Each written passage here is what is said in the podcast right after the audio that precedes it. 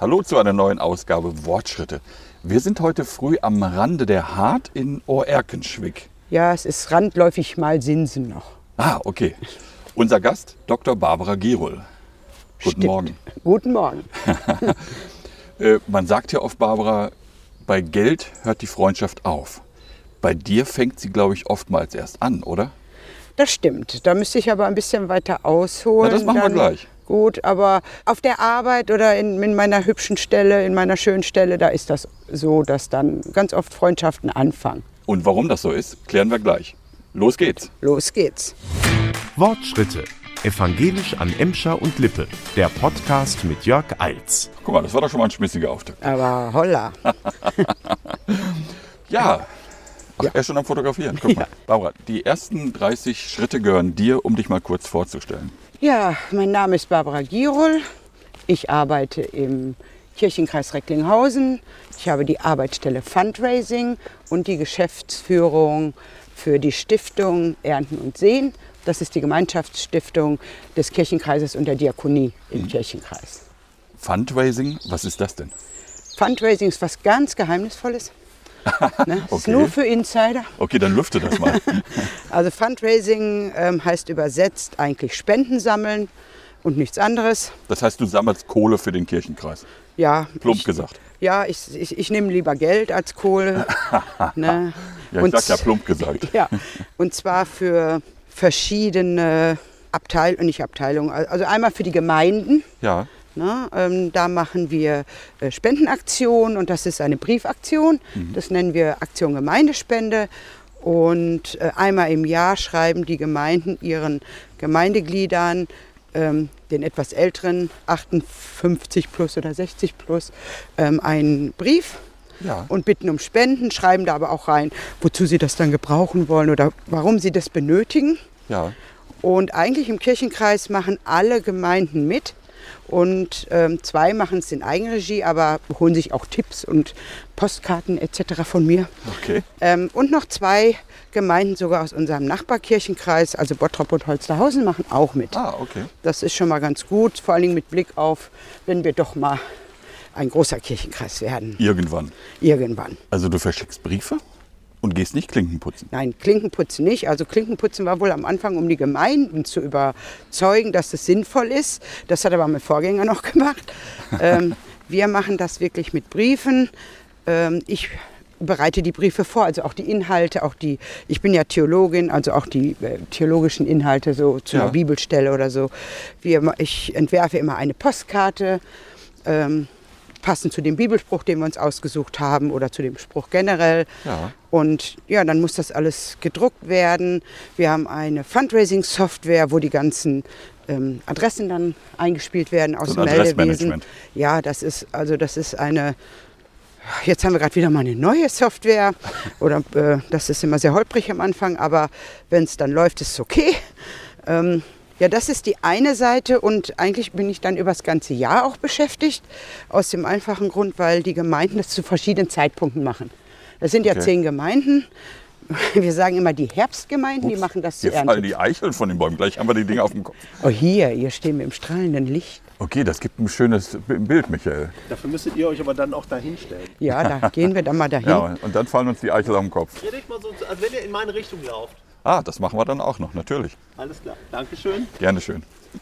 Ähm, wir haben also verschiedene Zeitpunkte im Jahr. Einige Gemeinden, die nennen wir dann die Herbstgemeinden, die machen diese Gemeindespendeaktion zu Erntedank. Ja. Und dann haben wir die sogenannten Frühlingsgemeinden, die machen das immer vor Ostern. Und dann schreiben sie aber, fast alle Gemeinden schreiben auch nochmal einen reinen Dankbrief, also jetzt völlig unabhängig von Spendenbescheinigung, Ja. ähm, zu Weihnachten. Nochmal so ein Weihnachtsgruß. Ne? Ja. Also ohne um Spenden zu bitten, sondern nochmal zu sagen, das war ein tolles Jahr mit euch und ja, und das ist meine Arbeit, das muss ich Ja, alles machen. ich kenne das mit diesen Spendenbescheinigungen. Ich habe ja mal Zivildienst beim Diakonischen Werk gemacht damals. Ich war in der Zentrale, äh, bei der, also bei der Geschäftsführung ansässig. Und dann musste ich immer wieder äh, so gelbe Spendenbescheinigungen immer ausfüllen. Mit der Hand war das damals noch. Oh Gott, wie alt bist du? mit der Hand. Ja, an dieser Stelle brechen wir mal das Gespräch ab, glaube ich. Ja, das war wirklich so. Ja, ja, ich also weiß. Das, das war die gefürchtetste Arbeit, die wir überhaupt hatten, da irgendwie in dem Zivildienstbereich. Also wir haben ja jetzt haben wir äh, moderne Computer mit moderner Software. Mit Und- einem Adressmanagement, haben wir ja, gehört. Und da kommen also nicht nur Dankesbriefe dann, also diese normalen Dankesbriefe raus, die zur Spendenbescheinigung gehören, sondern auch die Spendenbescheinigung. Und die gehen dann an die Gemeinden, dann unterschreiben die Pfarrer die. Und also das ist alles schon sehr schön geordnet jetzt. Ja, wenn es gibt ja auch ein- keine Zivis mehr. Nee, gibt es nicht mehr. Ich habe eine wunderbare äh, Mitarbeiterin, Verwaltungsmitarbeiterin, die dieses äh, Buchen und des Geldes macht und Ja. eben auch äh, dann generiert die Spendenbescheinigung. Also du bist keine Einzelkämpferin. Nein, nee, weil dieses mit Buchen, also ich sag mal so, die Finanzen, wenn sie wirklich kommen, aufgrund meiner Vorarbeit, also meiner Arbeit mit den Briefen und den Gemeinden, dann muss das ganze Geld ja verwaltet werden. Ja. Und dann geht es ja auch an die Gemeinden und dann auch zu den Verwendungszwecken, die die Spender vielleicht angegeben haben. Ja. Man kann alles angeben in der Gemeinde, Kindergarten, Mhm. Kirchenmusik, was auch immer. Ne? Das ist ein Teil meiner Arbeit. Ja, wa- lass uns mal eben kurz Ja. noch einmal weiterreden Ja. über das Fundraising, bevor wir nachher zu Ernten und Sehen kommen. Ja. Im Moment ist es ja eine harte Zeit im Grunde genommen für die Menschen. Sitzt Mhm. das Geld noch so locker? Also es ist so, als Corona kam, da haben wir wirklich gezittert und haben gesagt, na mal sehen, was jetzt so kommt und was passiert und haben uns so im Vorfeld gedacht, wenn die Einbußen 25 Prozent wären, Ja. ähm, wären wir zufrieden. Ja. So, ne? Und dann geschah ein Wunder, wir sind ja auch bei Kirche. Ähm, wir hatten mehr Geld, wir hatten ein Plus als in den, also als in den allen Jahren davor. Das läuft ja schon seit vielen, vielen Jahren. Ja. Wir hatten das beste Ergebnis seit ewig, also forever. Ja, wie erklärst du dir das? Dass die, also dann nochmal eben das zweite Jahr, Corona-Jahr kam ja dann auch noch. Ja. Und da haben wir gedacht, naja gut, im ersten Jahr war es noch vielleicht so gebefreundlich. Da hatten wir aber das zweitbeste Ergebnis. Oh. Na, also, und da haben wir uns dann wirklich, also auch ganz, ganz viel bedankt bei den Menschen. Und ähm, also ich hatte, ich habe da die, dabei die schöne Erfahrung gemacht, äh, wenn Holland in Not ist oder Not am Mann ist, dann vergisst, vergessen die Leute ihre Kirche nicht. Ja. Na, und das war ganz schön. Ähm, Also ein Beispiel, das ist jetzt aber ein, ich sag mal, das Paradebeispiel. Ähm, Das eine, in einer Gemeinde hat eine ältere Dame, schon ziemlich alt, 10.000 Euro gespendet. Ja. Und da, äh, da sind wir dann immer hellhörig und da rufen wir auch an, also die Gemeinde an und sagen, Pfarrer sowieso, bei ein Gemeindemitglied von Ihnen, die Frau sowieso, die ist aber jetzt schon über 90, die hat 10.000 Euro gespendet. Bitte überprüfen, Ja. ähm, nicht, dass sie da äh, 10 Euro spenden wollte oder 100 oder wie mir auch 1000. Ah, okay. Dass da ein Schriftfehler vorliegt. Ja, und da jetzt stehen uns Menschen im Weg. Die, die fotografieren sich gerade selbst hier, Ja, unsere wirklich. Fotografen. Und ähm, dann wird da, also der Pfarrer hat da angerufen und hat dann ganz glücklich zurückgerufen. Ähm, Nein, das stimmt, das ist alles richtig. Und Ja. die Dame, das war ziemlich zum Ende des Jahres, die hat gesagt, äh, dieses Corona-Jahr war so hart für alle. Und sie hat den Verwendungszweck angegeben, ähm, das ist für Menschen, die in Not, einfach wirklich Menschen, die in Not Ja. gekommen sind. Kommt das häufiger vor, dass es solche Beträge gibt oder Also ist das eher ein kommt- Einzelfall? Das, also jetzt im Corona war es ein Einzelfall. Also ab und an kommt es mal vor. Also dieses Jahr, das war vor zwei oder ja, zwei Jahren, dieses Jahr haben wir wieder mal eine Großspende ähm, für die gleiche sogar Gemeinde. Dann hatten wir mal vor ein paar Jahren eine für eine andere Gemeinde, für die Frauenhilfe. Also dann, dann ist es ja immer zweckgebunden. Ne? Ja, okay. Aber das sind so Highlights. Ne? Hast, du eine, hast du eine besondere Begabung, ich sag mal, für Spenden zu werben?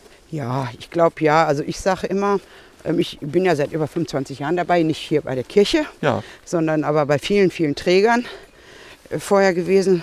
Wenn ich das Fundraising aufgebaut habe, bin ich meist gegangen und habe mir eine Neustelle gesucht, weil dann kannte ich alle Spender. Und ähm, ich sage immer, ich kann, wenn ich an die Sache glaube, Ja, na, wenn ich an die Sache glaube, dann kann ich dir Sand in der Wüste verkaufen. Wenn ich okay. nicht daran glaube, dann kann ich dir nicht mal Wasser in der Wüste verkaufen. Ja. Man kann mir das, hat mir auch mal jemand gesagt, wirklich im Gesicht ablesen, ob ich dahinter stehe oder nicht. Okay. Na, Aber also, das muss man ja auch. Also wenn man Ja, selber an ja. die Sache nicht glaubt, kann man den Menschen ja auch nichts verkaufen. ja. Ja, und dann habe ich natürlich die unglaublich charmante Ruhrgebietsart. Ne? Und ähm, also, Bist du eine Ruhrgebietspflanze? ja, ich komme hier aus Sinsen. Aus Mal. Aus Malsinsen, ja. Ah, okay. Sinsen. Sinsen, sie kommt ne? nicht aus Mal, sie kommt aus Sinsen. Aus Malsinsen, genau. Und das hier waren so Strecken, die man als Kind hundertmal. Ne? Ich, ich wohne Ja. aber jetzt schon, schon seit oh, vielen Jahren ähm, in Bochum.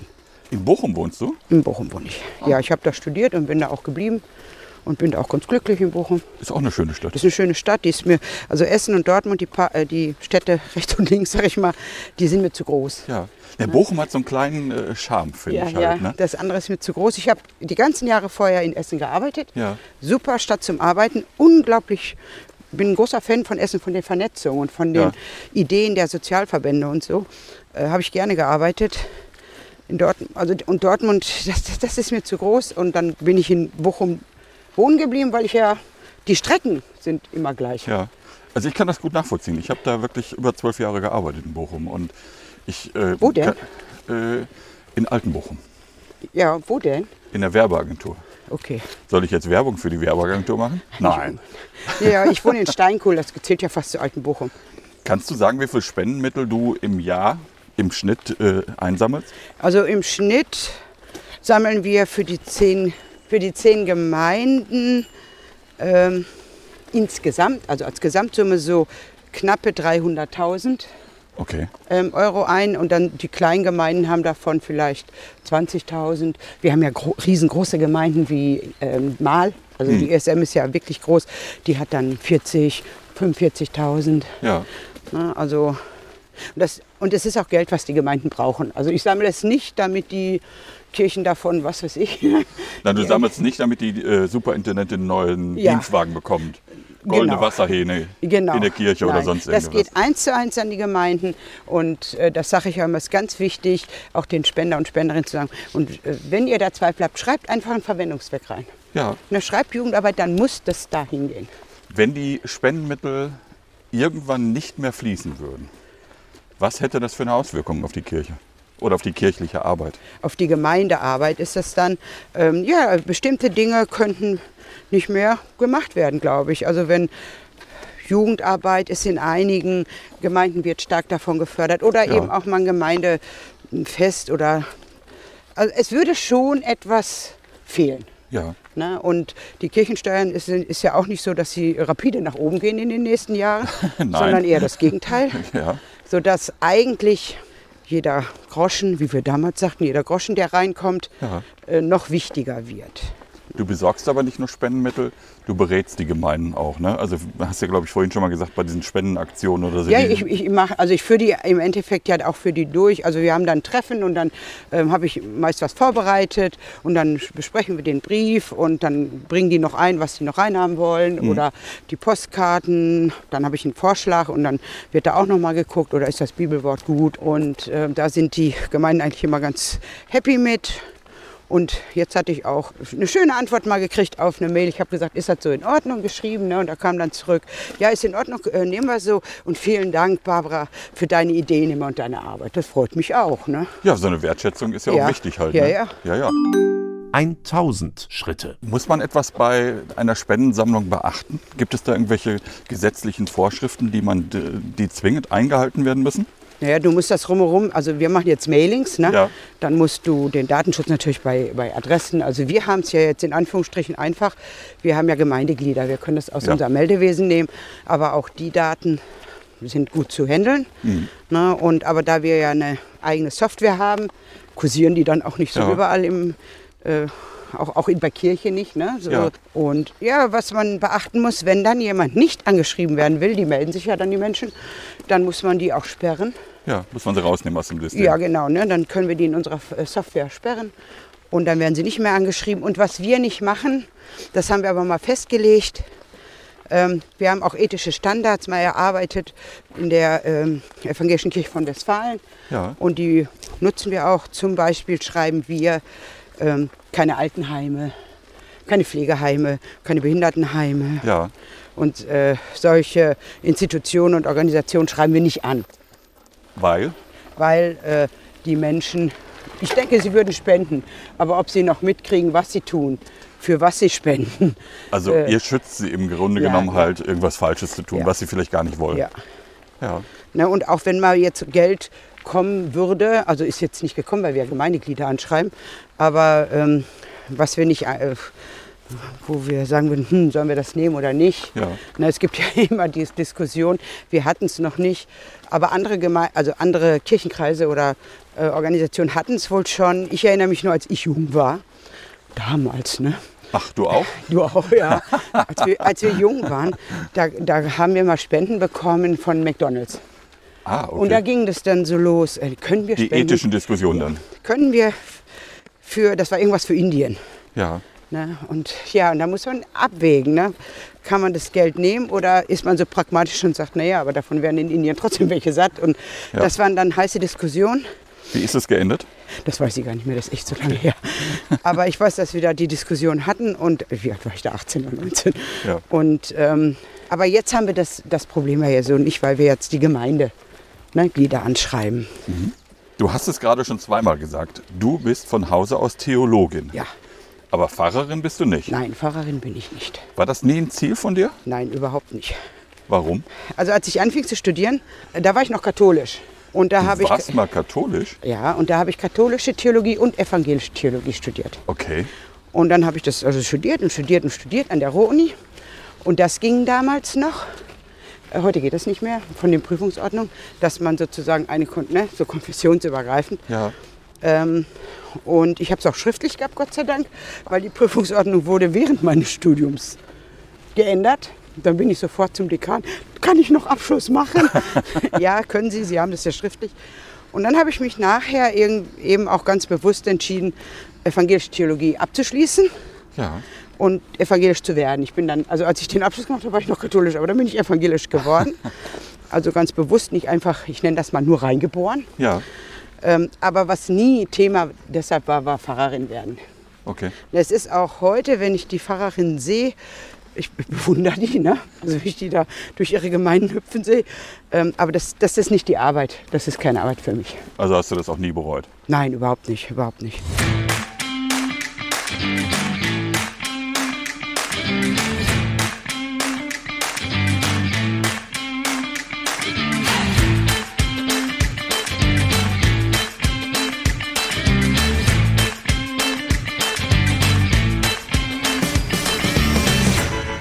Ja, kommen wir also zum zweiten Block.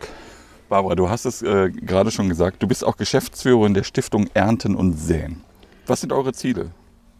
Also die Stiftung Ernten und Sehen, ähm, da bekomme ich als, also als allererstes dazu, Ernten und Sehen ist ja wie umgedreht. Man sagt ja eigentlich, man sät erst und dann erntet man. Ja. Als ich mich beworben habe auf die Stelle, habe ich auch gedacht, ich glaube, die haben sich verschrieben. Aber das haben sie natürlich nicht. Ähm, es geht davon aus, dass man die Früchte seines Arbeitslebens erntet Ja. und damit nochmal etwas Neues für die, also in, in, in seiner Kirche, in seiner Gemeinde sät. Und die, Also die Gemeindemitglieder. Ja, also die Stifter, Ja, nennen wir sie okay, so. Stifter. Wer immer stiften will Ja. bei uns. Und die Stiftungsziele sind unglaublich vielfältig, also alles gemeinnützige, kirchliche, diakonische Zwecke. Also alles, was Ja. du dir darunter vorstellen kannst. Altenarbeit, Jugendarbeit, Kirchenmusik, ähm, Behindertenarbeit, Arbeitslosen, äh, mit Arbe Arbeit mit Arbeitslosen. Ja. Ähm, alles ist in, wir haben so einen Satzungszweck, so groß, ähm, finde ich gut, war ökumenische Arbeit, ähm, alles. Und ähm, so dass jeder potenzielle Stifter oder Stifterin Ja.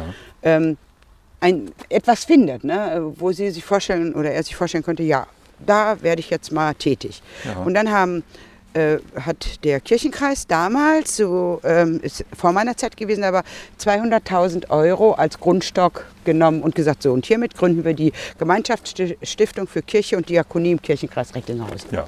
Und dann ist mein Vorgänger, hat angefangen, Stifter und Stifterinnen zu suchen, die entweder in diesen Stiftungsstock von Ernten und Sehen zuzahlen, sodass der Stiftungsstock ne, immer Also in dem Grundstock im Genau, Grunde. ne? ne, dass der, dass der, wir sagen immer das Dach oder die Mutterstiftung, dass das ähm, eben anwächst. Und es gibt die Möglichkeit für jeden, der Stifter, der eine, einen Stiftungsfonds haben möchte, unter dem Dach Ernten und Sehen. Ja.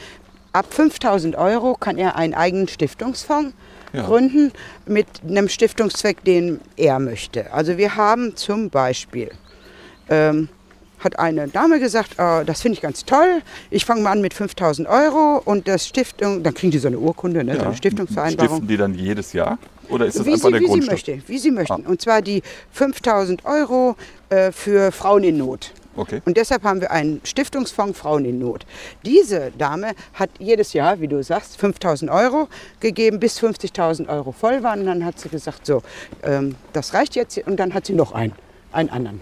Ah, äh, okay. gegründet, weil äh, sie ist aber auch sehr, sehr gebefreundlich Ja. freudig und äh, sehr interessiert am Lindern der, ich sag mal, ja, ruhig, kann man ruhig sagen, der Nöte bestimmter Zielgruppen, also bei Frauen, jetzt macht sie bei traumatisierten Kindern. Ne? Ah, okay. So. Und Darf dann ich haben, einmal kurz unterbrechen?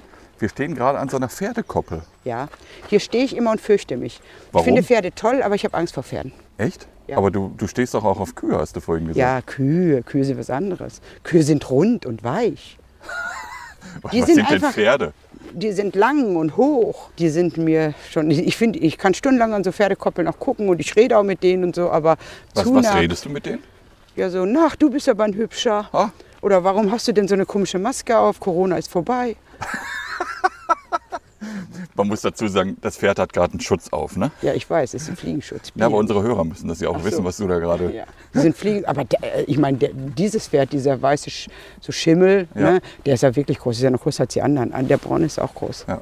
Wie viele Stiftungen gibt es denn äh, insgesamt unter, Also dem Dach von, ja, unter dem Dach von Ernten und Seen? Ja, also die, es gibt die Dachstiftung Ernten und Seen, da sind mittlerweile ungefähr, ja, ne, ich kann äh, 295.000, also es ist im Laufe der Jahre wächst es immer ein bisschen an. Und wir haben mittlerweile 33 Unterstiftungen, also Stiftungsfonds, sagen Boah. wir. Das ist wirklich fast jedes Jahr. Ich bin ja noch nicht so ganz lange da, aber ich glaube in der Zeit, ich bin jetzt vier Jahre da, so mindestens acht sind dazugekommen. Ja. Ne? Und ähm, das ist 33, also finde ich echt gewaltig viel. Und insgesamt, also diese 33 plus die Dachstiftung, das ist jetzt schon 1,8 Millionen oder so. ja 1,9 schon eine Millionen. Summe, ne? Das ist schon, ähm, äh, Damit kann man was bewirken. ja, ich meine, mit dem Im, Grundstock kann, im Einzelbereich dann. ja, mit dem Grundstock kannst du ja nichts machen, sondern du kannst ja bei einer Stiftung nur Erträge ausschütten. Ach, das heißt, der Grundstock von diesen Der darf- 200.000, von denen du vorhin gesprochen hast, Der nie, Kirchenkreis, der darf nie, der darf nie an- angefasst werden. Nein, jetzt ist der Grundstock bei 295.000, auch der darf nie angegriffen werden. Okay. Na, und, ähm, aber der, da- das bringt ja Zinsen und so und so. Und die Erträge schütten wir aus. Ja. Und vom Grundstock, im Moment haben wir natürlich Pech, ist Niedrigzinsphase. Also dieses Pech haben wir schon länger. Aber bei Corona, da Das haben hat jeder Kleinsparer. ja, Niedrigzinsphase, aber Corona hat in, im Aktienmarkt, also in Ja. diesem, ähm, doch noch mal ähm, noch einen draufgelegt, sodass wir 50 Prozent weniger Ausschüttung hatten. Und Guck mal, da stehen echt noch viel mehr Pferde. ja, guck mal, sie kommen, sie kommen, sie wollen Autogramme. Ja, von mir bestimmt nicht. Von Höchstens von Michael. Tschüss, Michael. Wo waren wir stehen geblieben? Ja, ähm, also dass man nur aus den ähm, ähm, die Erträge ausschütten kann. Ah ja, genau. Zum Beispiel, wenn du, äh, also wir haben jetzt bei diesem, wir haben jetzt 295.000 äh, im Grundstock, ne? Ja. Und äh, da hatten wir knapp über 4.000 Euro nur zum Ja. Ausschütten. Generell, wenn die, wenn also vor der Corona-Zeit trotz Niedrigzinsphase hatten wir äh, 11.000 Euro zum Ausschütten. Okay. Ne? Also das, es wird wieder besser, also das wird wieder kommen. Und die kleinen, also wir haben ja ganz kleine Stiftungen, die wirklich kaum über die 5000 gegangen sind. Das ist dann ganz wenig, Hunderter oder so. Ja. Ne? Aber wenn die wachsen dann, wenn die Menschen dazu stiften, Ja. die eigene, in ihre eigene Stiftung, sage ich mal, dann, dann wächst das ja auch. Wir haben größere Stiftungen, äh, wo dann, weiß nicht, wenn du 50.000 hast, ich glaube, da gingen so knappe 1000, das war auch alles schon mal mehr, ne? Mhm. ähm, raus. Aber äh, Frauen in Not, also die Frauenhäuser freuen sich, ob sie 1000 oder 4000 kriegen. Ja, klar. Ne, können Ja. immer was machen. Und das Das Geld. ist der berühmte Tropfen auf den heißen ja, Stein. und, und ähm, auch der Stiftungszweck ist ja, Ja. dann, er muss in unseren Hauptstiftungszweck, ne, bei den vielen irgendwo einzusortieren sein. Und aber kann dann auch nochmal genau definiert werden. Also zum Beispiel bei Frauen in Not ist es so, dass die Stifterin gesagt hat, ähm, das ist aber wirklich nur für schöne Dinge, für Ausflüge, für, also nicht für Möbel kaufen oder so, ne? Ja. sondern dass die Frauen in Not mit ihren Kindern mal einen schönen Tag haben im, Ja. im Phantasialand oder, ne, oder einen Grill. Ausflug oder so, nur dafür. Und da freuen die sich natürlich, ob sie tausend Hm. klar. oder mehrere äh, mehr Geld haben. Ne? Wenn ich früher an Stiftungen gedacht habe, habe ich immer an Prominente und Reiche gedacht. Aber das ist gar nicht so. Nein, bei uns sind sie ganz normal Bürger aus Recklinghausen. Ich, ach, ja, da kommt einer. Ja, hallo. Wieder ja, ein hallo. Pferd. Wieder ein Pferd. Du bist echt schön, aber du bist auch so groß. Ja. Ne, deshalb kann ich so mit dir sprechen und du kannst mich angucken, ich dich. Aber Frau anfassen Girol spricht gerade mit dem ich Pferd. mich nicht. Ich habe ihn angefasst. Ich habe ihn angefasst. Du, hast, du bist mein Zeuge. Barbara hat ihn gestreichelt. Ja. Aber er ist noch nicht weggelaufen. Guck mal, da kommt der Nächste. Der möchte jetzt auch gestreichelt werden. Oh Gott. Das hört gar nicht mehr auf. Was habe ich gemacht? Bist du auch ein Fan? Also, wie siehst denn du aus? Was bist denn du für ein Hippie? Ja, Ja, guck. ja, guck. Jetzt kommt der Nächste. Ich glaube, wir gehen schnell. Ich glaube, wir Die wollen gehen. Möhren oder irgendwas. Sowas habe ich nicht. Ja. Also ganz normale Leute können. Das sind, äh, das sind ganz normale Menschen, die, also das ist natürlich, das, das merkt man auch, die dann wirklich ähm, die, aus ihrem Arbeitsleben ne, die Erträge geerntet haben und dann mehr haben, als sie brauchen und sagen, also da machen wir so eine Stiftung und geben Mhm. ja, das. Vielleicht keine Erben haben. Ja, keine Erben und selbst wenn, also was ich von einigen, jetzt werden die Stifter und Stifterinnen ja auch alle älter, also manche sind wirklich sehr, sehr alt schon, ähm, sie haben dann ähm, ihre Stiftung meist auch im Testament ähm, bedacht. Äh, also nicht, dass alles dann ne, da reingeht, aber Ja. zum Beispiel eine Dame, die habe ich ja auch noch lange begleitet. Das ist das Schöne bei der Arbeit bei Kirche, dass man die Menschen auch wirklich begleiten kann. Ja. Ähm, da ist die Dame dann, die war schon über 90, im- nachher war ich immer erst zu Hause bei ihr, dann war sie im Hospiz, da konnte ich aber auch ins Hospiz. Ne? Mhm. Ja. Und, und irgendwann ist sie gestorben und sie hat einen Teil ne, ihres Geldes ähm, dann, also ihres Ersparten dann für diese Stiftung. Und sie hat auch noch andere äh, Wohlfahrtsverbände oder so bedacht. Bedacht. Ne? Mhm. Das Und- heißt also, dass ihr nicht nur das Geld nehmt, sondern ihr haltet auch den Kontakt zu Ja, den ja, Stiftern ja. Also oder Stifterinnen. Ja, also in Corona war schwer, ne? ja, Schwierig. klar. Also, da, also was, sie, was wir immer machen, ist immer ein Weihnachtsgruß. Sie kriegen auch immer ähm, den Jahresbericht zugeschickt, also ist Ja. dann per Post. Sie bekommen alle einen Geburtstagsbrief mit immer einer Kleinigkeit, die ich mir jedes Jahr irgendwas anderes ausdenke, Ja. äh, was da reinkommt. Also es gibt auch schon eine Wertschätzung wieder zurück. Ja, und wenn runde Geburtstage sind, äh, dann gehe ich auch mal vorbei. Ähm, es gibt auch mittlerweile zwei, zum Beispiel zwei Stifterinnen, ich wo ich öfter auch mal bin. Und äh, wenn sie dann älter werden, also manche, also nicht nur manche, sind doch einige weggezogen. Entweder in die Gebiete, also in die Städte, wo sie herkamen, zum Beispiel Ja. nach Berlin, in ein Seniorenheim oder so. Mhm. Dann halten wir natürlich nur noch über Brief Ja. äh, Kontakt. Und ähm, aber die, die jetzt noch hier sind, also jetzt, wo man wieder kann, also einige möchten ja noch keinen besuchen, die sind ja auch alle alt und dann vielleicht erst zweimal geimpft oder das ist ja alles ein bisschen schwieriger ja, jetzt. ja, klar. Aber generell ist man schon im Kontakt. Ne? Das ist, finde ich schön. Macht ihr eigentlich auch Werbung? Das heißt, um neue Stifter zu generieren, neue Stiftungen aufzumachen? Be besuchst du zum Beispiel Netzwerkveranstaltungen? Also wir machen äh, wenig Werbung und das haben wir im Stiftungsrat. Wir haben einen Stiftungsrat, der trifft sich zweimal im Jahr, aber mit dem bin ich natürlich auch immer im Kontakt. Ähm, wir machen also keine offensive Werbung. Ich finde das auch, gerade in, jetzt in den Zeiten, wir hatten mal überlegt, ich hatte immer so einen Flyer, den habe ich jetzt zum Beispiel, habe ich auch als weggeworfen. Erstmal, äh, da waren noch so Reste, weil ich muss einen neuen machen. Ne? Ja. Dann, wenn ich mal irgendwie, Du machst den selber, ne? ja, ja, ich bin, habe Du hast nämlich auch was mit Grafik irgendwie. Ja, ich habe das gelesen bei dir auf, in der Ja. Vita. Ja. Was du alles gemacht hast, ist Ne? Wahnsinn. Und, also Grafik kann Frau Girol auch. Ja, und also alles, Grafikdesign. alles, was man, also die Postkarten, die Briefe, die Flyer, die, wa- Ja. was immer wir haben, das, das kann ich selber machen. Super. Und dann passt es auch immer so in die Geme einzelnen Gemeinden oder so. Ne? Ja. Und ähm, von Ernten und Sehen, da haben wir uns, wie gesagt, entschieden, dass wir es ganz ruhig machen. Ähm, das sind alles ältere Leute. Da machen wir jetzt keine, ich sag mal, Fundraising mit Haut drauf. Und ähm, Keine bunten. Nee, und auch, das, das ist nicht das Richtige. Und vor allen Dingen in den letzten drei Jahren, wenn man sich mal vorstellt, ne, äh, zwei Corona-Jahre Ja. und jetzt dieses Kriegsjahr, wo die Menschen ja wirklich jetzt äh, auch andere Probleme vielleicht in ihrem Kopf wälzen. Da kann ich halt überhaupt noch bezahlen, da mein, mein Ja, ja, Licht, klar. mein Strom, mein weiß ich nicht. Ich habe letztens so einen Beitrag gesehen, wo sich eine ältere Frau bei dem Spenden, Spendenziel entschuldigt hat, dass sie dieses Jahr wegen der Gaspreise, Ja. wegen der Strompreise nicht mehr spenden kann, Ja. sondern weil sie das Geld selbst braucht. Und die hat das wirklich unter Tränen praktisch Ja. halt gesagt. Also das fand ich sehr rührend, muss Ja, ich sagen. das kann ich mir bei, bei, bei beiden, bei Stiftern und aber auch bei Gemeindespenden. Ähm, wir haben zum Beispiel Dauerspender. Viele ältere Menschen machen, haben einfach einen Dauerspender beim Fundraising. Ja. Äh, 10 Euro im Monat. Das sind 120 Euro im Jahr. Ja, klar. Ne? Und von wahrscheinlich einer nicht ganz so großen Rente. Ja. Und ähm, also ich würde mich nicht wundern oder ich würde es sogar eher, muss ich ganz ehrlich sagen, unterstützen, wenn jemand sagt, boah, jetzt in dieser Zeit bräuchte ich diese 120 Euro, um meinen Gasstrom oder was auch Ja, ich klar. bezahlen zu können, dann, dann lassen wir diesen Dauerauftrag einfach mal ruhen. Ja. Na? Und ähm, das ist, kann man ja irgendwann das ist wieder ja anfangen. selbstverständlich halt, ne? Ja. 2000 Schritte. Wie oft träumst du davon, dass so ein richtig reicher Mensch kommt und sagt, Frau Gero, hier haben Sie mal eine Million, machen Sie was Schönes damit. Oder machen Sie was Gutes damit. Habe ich noch nie. Hast du noch nie davon Nee. geträumt? Nö. Hm. Nö. Überhaupt nie. Was würdest du damit machen, wenn jemand käme und sagte, hier haben Sie eine Million? Für mich oder für die Gemeinde? Nein, wir reden doch immer von, von, deinem, äh, von der Stiftung oder von dem Fundraising. Na ja gut, wenn, wenn, eine, wenn, wenn einer eine Million, das ist jetzt ungefähr dreimal, etwas über dreimal so viel, dann kann, könnte ich am Ende des Jahres im, jetzt, in der jetzigen Zeit maximal 15.000 Euro ausschütten. Ja, aber ist, ist ja schon eine Menge dann halt. Ja, ne? und dann kann man überlegen, was mache ich. Aber 15, äh, eine Million hört sich so gewaltig ja, an. ja, ne? das sage ich ja halt. Ne? Ja, aber 15.000, gut, da könnte man gucken.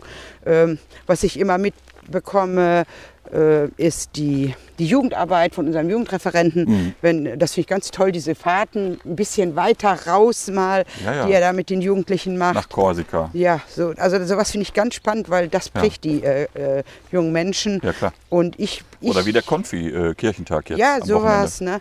Aber ich glaube, ich würde etwas für alte Menschen machen. Hast du eigentlich eine eigene Stiftung? Nein.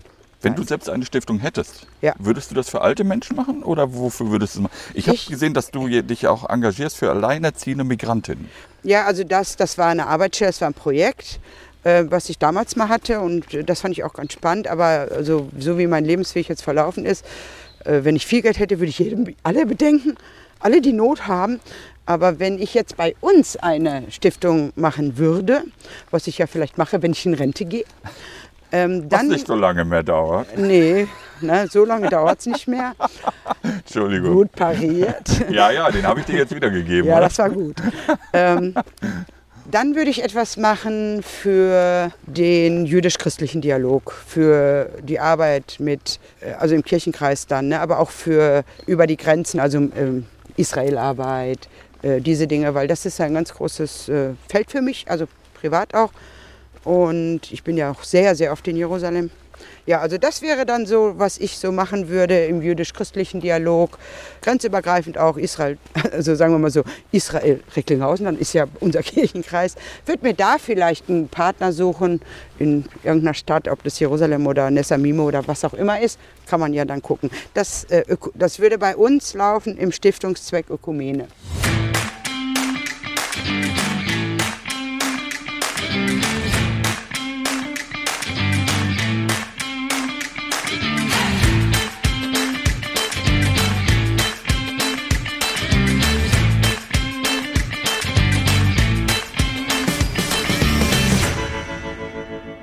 Wir sind gerade bei 2000, knapp 300.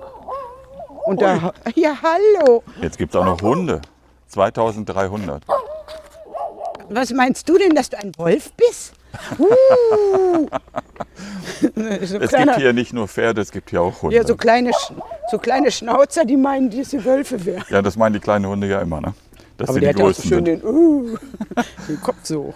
Wir machen weiter, Barbara. Ja. Du bist äh, seit 2022, seit April 2022 auch Synodalbeauftragte für den christlich-jüdischen Dialog des Kirchenkreises. Das stimmt. Wir ja, haben ja. das Thema schon mal mit äh, Pfarrer Ja, ja. Henner Maas gehabt. Das ist mein Äh, Kollege. dein Kollege, genau. Aber sag doch bitte nochmal, was ist deine vornehmliche Aufgabe dabei? Ich war jetzt zum allerersten Mal ähm, in letzte Woche auf der Jahrestagung der Synodalbeauftragten für den jüdisch-christlichen Dialog von Westfalen Ja. in Felix. Zwei Tage. War, muss ich echt sagen, war die beste Konferenz, die ich Guck mal, da jemals sind sie wieder. unsere Wölfe. Das, das war die beste Konferenz, mit eine der besten Konferenzen, die ich je besucht habe. Ja. Ähm, und da sind mir auch nochmal Aufgaben klarer geworden. Also ich sehe als meine Hauptaufgabe vor allen Dingen den Kontakt zu halten mit unserer Synagoge in Recklinghausen. Ja. Wir haben ja auch den äh, Verein für die christlich-jüdische Zusammenarbeit. Ja. Und ich werde für beide ansprechbar sein. Ich bin die Ansprechpartnerin des Kirchenkreises. Und wenn was ist, ich komme gerne. Ich mache auch mal gerne was, ne, wenn Sie, wenn Ja. Sie äh, äh, etwas äh, wollen, was ich nicht so gut machen kann und auch eigentlich nicht möchte, weil das sehe ich ja nicht als mein Arbeitsgebiet, ähm, sind die liturgischen Sachen. Ne? Mhm. Mein Vorgänger war äh, Pfarrer, Ja. ne, der hat, oder der Henner ist auch Pfarrer, ne, glaube ich. Und Ja, der, ja, genau. die könnten, also die decken das ab. Ich könnte es in Anführungsstrichen so vom, von meinem Naturell auch, aber ich mache das nicht so gern. Und aber da hat mein Vorgänger mir eben schon gesagt, der Roland Banke, äh, da mache ich dann mit. Hm. Ah, Oder schön. auch, ne, und auch die ähm, Der lässt sich dann nicht im Regen stehen. Nein, und auch die Superintendentin, Frau Kapschen, hat gesagt, Ja. wenn dann mal sowas ist, dann komme ich mit. Segen sprechen oder so. Ne? Und ähm, das finde Hm. Das ich ist ganz für Sie ja auch ein Herzensthema. ja, total. Ne? Ja. Und äh, deshalb da, das finde ich ganz gut. Und was sich da jetzt noch genau entwickelt, ich war jetzt ähm, letzte Woche, dann hatte die Synagoge etwas über Erinnerungskultur. Dann äh, war das die Eröffnung des Abrahamsfestes hier in Mal Ja, am, genau. am Sonntagabend in der Synagoge, da war ich dann auch. Also Sie sehen schon, ähm, da kommt jemand immer und die reden auch schon viel mit mir und so. Und dann muss ich mich jetzt so da, ich nenne das mal reinrocken. Ja. Und ähm, was da alles vielleicht noch möglich ist. ja. Würdest du sagen, dass der christlich-jüdische Dialog in Recklinghausen funktioniert? ich, ich weiß nicht, wie er im Dreierkonstrukt, also so weit bin ich noch nicht. So. Also vom Kirchenkreis zur Synagoge funktioniert und ich glaube vom Kirchenkreis zum Verein Ja. äh, für christlich-jüdische. Aber ob es so funktioniert, weiß ich noch nicht. Wieso hast du dich für diese Aufgabe entschieden? Ähm, ja, das Oder ist zur Verfügung gestellt? ja genau zur Verfügung gestellt. Ähm, es wurde irgendwie frei. Also der, der Roland hatte mich vor zwei Jahren schon mal gefragt. Ja. Und da habe ich gesagt, nee, da war ich aber noch relativ, da war ich ja erst zwei Jahre da oder so. Ne? Äh, Und jetzt hat er aber dann wohl gesagt, ich mache es nicht mehr, es ist zu viel, weil er hat ja auch noch den christlich-muslimischen Dialog. Und ähm, dann stand, war das auf einmal im Raum nicht besetzt und dann habe ich gesagt, so, jetzt kann ich es machen. Ne? So, Und dann Okay. habe ich mich sofort bei, ähm, ich glaube beim Uli Kamin oder so, gemeldet, habe gesagt, ich, das mache ich, das ist okay. Da waren die so froh, ne? die Ja. hatten gedacht, da finden wir jetzt keinen. Und es kam daher, ich bin ja sehr oft in Israel und Du bist ein großer Israel-Fan.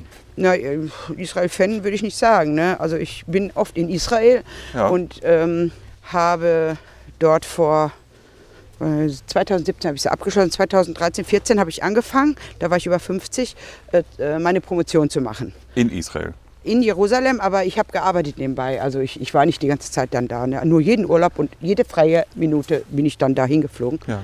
Aber du hast jetzt da nicht eine Zeit lang gelebt. Nein, Okay. Nee. Und ähm, da habe ich die, die Dialogarbeit der, also evangelisch in Jerusalem, da sind ja, es, es gibt ja unsere Brüder und Schwestern, ne, die Evangelien in Jerusalem. Ja. Und äh, da, die habe ich befragt, also zum interreligiösen Dialog in Jerusalem. Es war ganz spannend und es war ganz toll und äh, nach vier Jahren war es dann aber fertig. Ja. Und ich bin aber trotzdem immer noch hingefahren, weil Jerusalem ist eine ganz tolle Stadt. Also ich, ich habe alles in Israel gesehen. Ich war auch schon in, nach dem Studium mal da. Ne? Also ich habe mir alles angeguckt, aber Jerusalem ist wirklich ein Highlight. Ja. Wie hast du das Land insgesamt erlebt? Also ich habe das Land so erlebt, es ist ein tolles Land und es ist einfach da. Und je mehr ich mich jetzt damit beschäftige, weil man hört ja immer, ne, Israel ja, nein, ne, ist das und ähm, desto merkwürdiger finde ich zum Teil auch die kirchlichen Aussagen dazu. Also ich würde es einfach mal so auch in den Raum stellen, können die Menschen vielleicht darüber diskutieren. Ich würde sagen, dass wir als Kirche mit unserer Geschichte, ne, mit unserer deutschen Geschichte, Ja. ähm, schon äh, ähm, uneingeschränkt Ja sagen können zu Israel. Das können wir auch mal aushalten. Und zwar trotz, und trotzdem können wir natürlich mit dem gesunden Menschenverstand auf die Politik Israels gucken. Ne, mit äh, über Menschenrechtsverletzungen, ähm, die Siedler, ich, meine, ich habe es ja alles gesehen da Die Siedlungen. die Siedlung, ne? Ja. Und ähm, äh, überhaupt, ich habe ganz, ich habe auch ganz merkwürdige Szenen, also wirklich auch furchtbare Szenen gesehen, ähm, die da abliefen auf in Jerusalem, also wenn die Polizei, ne, da kommt und mit diesen jungen, wie sie da mit den jungen Palästinensern oder so umspringt. Ähm, es ist jedoch nicht unsere Aufgabe, dann den ganzen Staat zu verfluchen. Nee. Ne? Sondern man muss ganz genau hingucken, was ist die Politik, wie ist das und so. Und es ist auch nicht, also es, es ist nicht unser Land. Ja, man kann es ja auch von außen gar nicht beurteilen, weil man ja gar nicht wirklich so tief drin steckt, wie das Ganze entstanden ist. Wie der, ja, man, man kriegt das vor Ort ja nicht wirklich so genau mit, wie sich dieser ganze Hass und wie diese, ja, dieses Gegeneinander sich aufschaukelt halt. Ne? Also ich, ich kriege nur immer mit, dass hier in den Medien ist es immer sehr negativ, ähm, also immer nur hauen und stechen sie sich. Ähm, na klar, das ist die Meldung, die es wert Ja. ist. Ne? Und ähm, ich kenne ja auch einige, also ich kenne von, ich kenne Palästinenser, ich kenne äh, christliche ähm, Araber, ich kenne den, den, den, den Bischof von Jerusalem sehr gut, ist ein sehr guter Freund von mir, den arabischen Bischof, christlichen Bischof. Ne? Ähm, ich kenne jüdische Menschen da, je, jeglicher Couleur und so.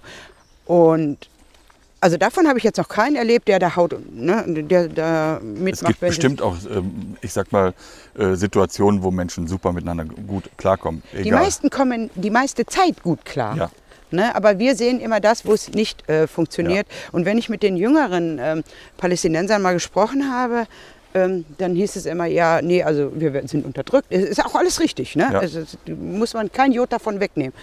Ähm, wir möchten einen eigenen Staat, aber eigentlich möchten sie einen demokratischen Staat, so, so aufgebaut ungefähr wie Israel und nicht einen Königsstaat ähm, wie Jordanien oder einen diktatorischen Staat wie in Syrien Ja. oder was weiß ich, was da alles rumherum ist. Nein, ähm, sie haben das schon jetzt in den letzten äh, Jahren dann gemerkt, das ist eigentlich die beste Art. Natürlich möchten sie einen eigenen Staat. Würde ich auch immer unterstützen und unterschreiben. Ja. Nur hier in Deutschland neigt man dazu, daraus folgt, wir müssen Israel ablehnen. Und ich meine, Ägypten hat mittlerweile also einen Friedensvertrag, Verträge mit, mit Israel, Jordanien schon länger. Und jetzt haben die den ersten Wirtschaftsvertrag Israel mit Saudi-Arabien. Ja. Ne? Also die, ich glaube, die Region äh, sagt jetzt, äh, okay, jetzt sind sie da. Also wir kriegen sie nicht mehr weg. Mhm. Jetzt müssen wir eigentlich, jetzt können wir vielleicht mal daran gehen, das Pro Problem zu lösen, was Ja. da ist. Ne? Man kann es einfach nur hoffen, dass das irgendwann mal, Ja. dass das irgendwann mal eine Ja. befriedete Region ist. Entweder Ja. sie bomben sich weg oder es wird wachsen. In, Nein, ich, ich hoffe nicht. Dass Nee, sie- natürlich sondern nicht. Genau das Gegenteil entsteht, Ja. dass man wirklich äh, versteht, dass äh, nur ein friedliches Miteinander funktioniert. Es Für ist- alle Seiten. ja, ja. Und dass Was da, liebst du an Israel? also ganz platt gesprochen, die Landschaft. Okay. Ich bin ja Wüstenkind. Ne? 3000 Schritte. Sie haben Ihr Ziel erreicht. Und ähm, das ist ganz, ganz toll. Äh, Aber unten auch äh, zum Roten Meer runter. Also das ist ja das Tote Meer. Wenn das so weitergeht, ist es nicht mehr lange da. Ähm, aber Weil das es dann ausgetrocknet ist. Ja, ja. Es, es hat jetzt schon einen Riss, ne? Ja? Ja. Und, ähm, und die- diese unglaublich viel Historie, ne? die unglaublich viel Historie, die da ist. Ähm, ich ich sage immer, wenn, wenn wir so gelaufen sind ne, und du hast so einen Stein weggeschaut, schieß den Stein, ich könnte heilig sein. Ne? So, weil da ist ja an jeder Ecke irgendwas. Ja, ja, klar. Ähm, dann find, also mich interessiert auch die deutsche Geschichte da, auch wie die Israelis damit umgehen. Mhm. Und äh, bin erstaunt, wie, boah, als ich das erste Mal da warten wir noch richtig Schiss, äh, ob die uns schief angucken, weil wir deutsch sind oder so. Ja. Da hat uns nie jemand Wann schief war das angeguckt. erste Mal? Ähm, das 91 Okay. nach dem Studium. Da war ich so, ich sag mal so un, knapp, äh, da wurde ich gerade 30 so ungefähr. Und ähm, da hat uns keiner angeguckt, weil alle wussten, wir waren nicht dabei. Ne? Und ähm, ich bin, wenn es irgend geht, bin ich auch einmal, also wenn ich da bin, ähm, gehe ich jedes Mal einmal nach Yad Vashem, aber vor allen Dingen um zu gucken, weil die, die bauen immer Neues. Hm. Ne? Und die, diese Ideen, die die haben, Ja. ähm, mit ihrer Trauer und mit ihrer kollektiven Trauer auch umzugehen, äh, das finde ich auch Müssen wir dazu sagen, Yad Vashem ist die große Ge Gedenkstätte. Gedenkstätte für den Holocaust. Und als ich 91 da war, war das noch ein bisschen kleiner und alles ein bisschen ne, so. Ja. Und da war auch dieser, ähm, wie heißt der nochmal, wo die Bäume, äh, die, die Allee der Gerechten, ne, wo die Bäume so ähm, gepflanzt werden. Ein Baum für einen Gerechten, der Juden gerettet hat. Zum Beispiel Schindler hat ja da auch so Mhm. Ja. ein Bäumchen.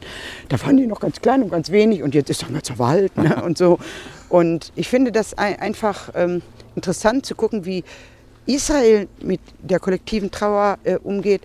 Und ähm, das, die machen das wirklich gut, während hier so die kollektive Schuld, nenne ich das in Anführungsstrichen, ne, wird ja jetzt auch sehr weggedrängt. Also wir sind ja die, die Nachgeborenen, die haben ja nichts mehr und jetzt muss ja auch mal gut sein und so. Ne? Ja, das finde ich furchtbar. Ja, das finde ich auch ganz furchtbar, weil also da gehen wirklich die Opfer wesentlich besser mit ihrer Trauer und mit ihrem ganzen Elend, was da ja dran hängt, besser um, als hier damit umgegangen Ja. wird. Ne? Guck doch mal bitte auf unseren Schrittzähler. Ich glaube, wir haben. Oh, 3168. wir sind schon drüber. Wir sind schon drüber. Ja, aber ich wollte dich auch gerade gar nicht unterbrechen, weil ich es einfach ein spannendes Thema finde. Ja. Eigentlich habe ich noch ein paar Fragen. Ich würde dich zum Abschluss gerne noch mal äh, etwas anderes fragen. Ja, wohl ganz so anders ist es gar nicht. Was ist denn ein Clipdachs? Ich weiß, worauf du anspielst, auf mein lustiges Buch, wo der Klippdachs überlebt. Es gibt ähm, Speisegesetze ja von den Juden, Ja. in, ich glaube in Deuteronomium, und da sind unglaublich viele. Und dann stehen da so Sachen auch mit ähm, äh, Tiere mit gespaltenen Hufen darfst du nicht essen oder essen. Ich, ich kriege das ne, nicht so ganz zusammen, aber dies und jenes und das und dies. Aber was du nicht essen darfst, ist ein Klippdachs. Was ist denn ein Clipdachs? Das ist so ein Dachs, Ja. so ein bisschen größer. Ja, so, die gibt es in Israel. Und ich hab, Okay. da habe ich auch schon mal einen gesehen und die sieht man da, also nicht oft, aber manchmal. Aber ich habe den Titel dann genommen, weil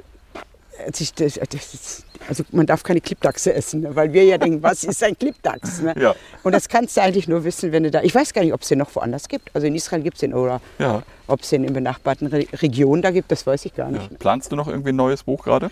Ja, ich möchte was über Antisemitismus machen. Und da habe ich mich jetzt mal zusammengeschlossen äh, mit dem Professor Traugott Jenichen an der Ruhr-Uni. Da hatte ich jetzt auch meinen Bildungsurlaub. Und ähm, da werde ich in nächster Zeit irgendwie mal was machen, werde ich mich mal. Sehr schön. Ja, dann viel Spaß dabei. Und äh, ich wünsche dir ganz viele Spenden, die nach wie vor reinkommen. Vielleicht gibt es noch mehr Stiftungen nach unserem Podcast. Wäre ja schön, wenn Menschen auf die Idee kommen, da weiterhin äh, Geld rauszuhauen für den guten Zweck. Äh, es war schön, einfach ein bisschen was äh, auch mal von der Geldseite kennenzulernen. Weil, weil die äh, kirchliche Arbeit braucht Geld. Also all das Soziale, was wir halt tun. Und deswegen glaube ich, dass du einen wirklich tollen Job machst. Und, äh, Es ist die positive, äh, ich sag mal, die positive Geldarbeit. Sonst hören die Menschen immer nur, die Kirche ist pleite, die Kirche hat keine Kirchensteuer mehr, die Kirche hier, die Kirche da, wahrscheinlich verprasst sie es auch oder was weiß ich, alles so negativ. Und so Fundraising und Stiftungsarbeit ist so positiv. Da rücken Kirche und Gemeindeglieder wieder zusammen. Danke für deine Arbeit. Bitteschön. Danke für das Gespräch. Dir auch. Danke.